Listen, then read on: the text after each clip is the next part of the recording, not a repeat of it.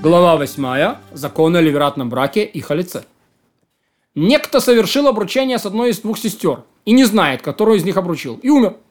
И если у него один брат, то он проводит обряд халица с обеими, чтобы сделать их дозволенными для посторонних. Если у него два брата, то вначале один проводит обряд халица с другой, а потом второй совершает ливератный брат с другой. В любом случае, если это та, в которой обручился брат, то он совершает с ней ливератный брак. Если это не жена брата, то он взял себе свободную женщину. А ее сестра, которая была женой брата, уже прошла брат халица. Но не следует вначале вступать в ливератный брак, а потом вдруг вторая была женой брата. Случится, что он взял в женщину родственницы. В жену родственницы той, которая связана с ним узами ливератного э, ливерата. Если же оба брата поторопились, взяли обеих в жены, то их не разводят. Двое обручились с двумя сестрами. Этот не знает, с которой обручился, и этот не знает, с которой обручился. И оба умерли. У одного брата, у одного, у одного брата, у другого брата. Один проходит обряд халица с обеими, другой проходит обряд халица с обеими у одного а, покойного один брат, у другого два брата, то вначале тот, кто единственный, проходит обряд халица с обеими, а из тех, которые двое, один проходит обряд халица, а второй вступает в ливратный брак.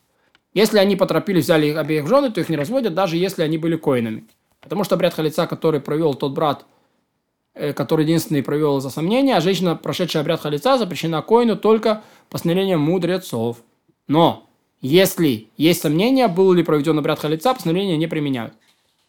У этого было два брата. У этого было два брата. Брат этого проводит обряд халица с одной. Брат этого проводит обряд халица с другой. После этого второй брат этого проводит ливерат с той, который первый брат э, другого провел обряд халица. А второй брат другого проводит ливерат с той, кто прошла обряд халица с братом другого. Поторопились два брата и провели обряд халица обеими. Второй брат не вступает в ливератный брак. Но один вначале проводит обряд халица, а второй совершает ливератный брак со второй. Но если поторопились, взяли в жену, то их не разводят. У женщины были сыновья, и у ее невестки были сыновья.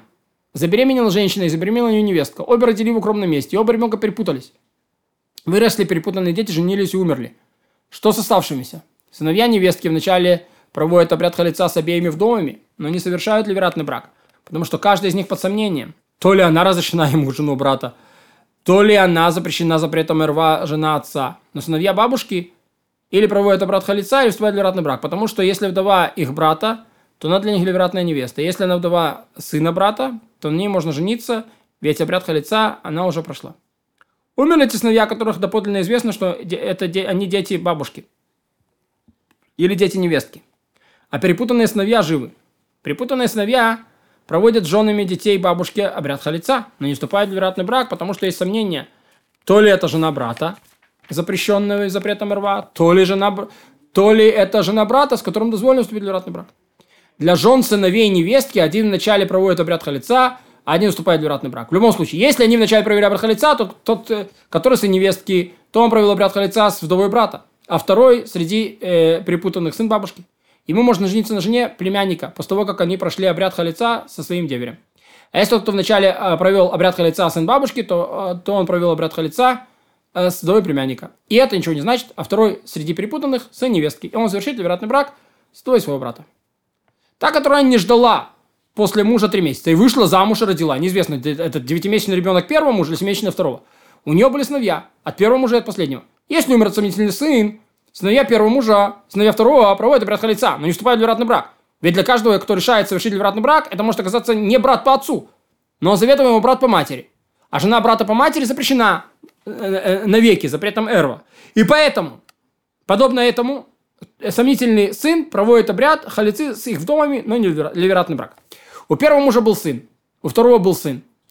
Не от той женщины, которая вышла замуж в трехмесячный период ожидания. И один из них умер.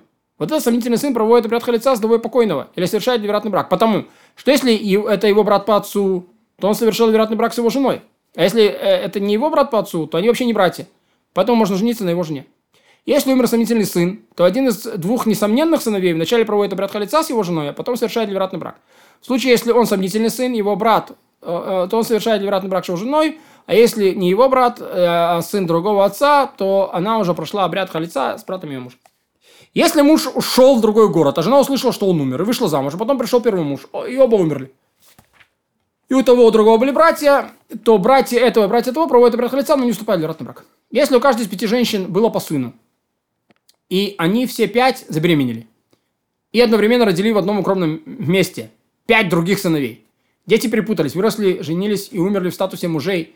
И пять их жен предстают перед пятью неизвестными сыновьями, когда ни один не знает, которая из них жена брата. Как это исправить? Вначале четверо из них проводят обряд халица с одной из вдов, а пятая женится на той, которая прошла четыре обряда халица в любом случае. Каким образом?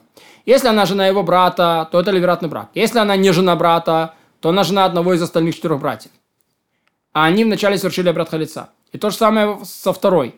Четверо проводят с ней обряд халица, в их числе тот, который женился на первой, а пятая не женится. И так, пока все пять сыновей не женятся на пяти женах, после того, каждая из них прошла четыре обряда халица. Во всех этих сомнительных ситуациях старайся соблюдать следующее правило. Если сомневаешься, нужен ли женщине обряд халица от этого мужчины или не нужен, она не сможет выйти замуж за постороннего, пока этот придется не обряд халица. Если сомневаешься, вдруг связь этого мужчины с ней запрещена, неважно, в силу Торы или в познании мудрецов, он с ней невероятный брак не вступает.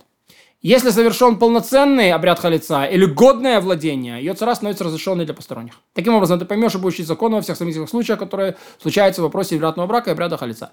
Ведь мы объяснили тебе все правила, на которые следует обратить внимание, и ты будешь знать, кому и следует совершать обряд халица, а кому совершать ливератный брак, какая женщина свободна от обряда халица, от ливератного брака, какая пригодна для ливератного брака. Благословен милосердный, кто помогал нам. И мы переходим к законе о девице-девственнице.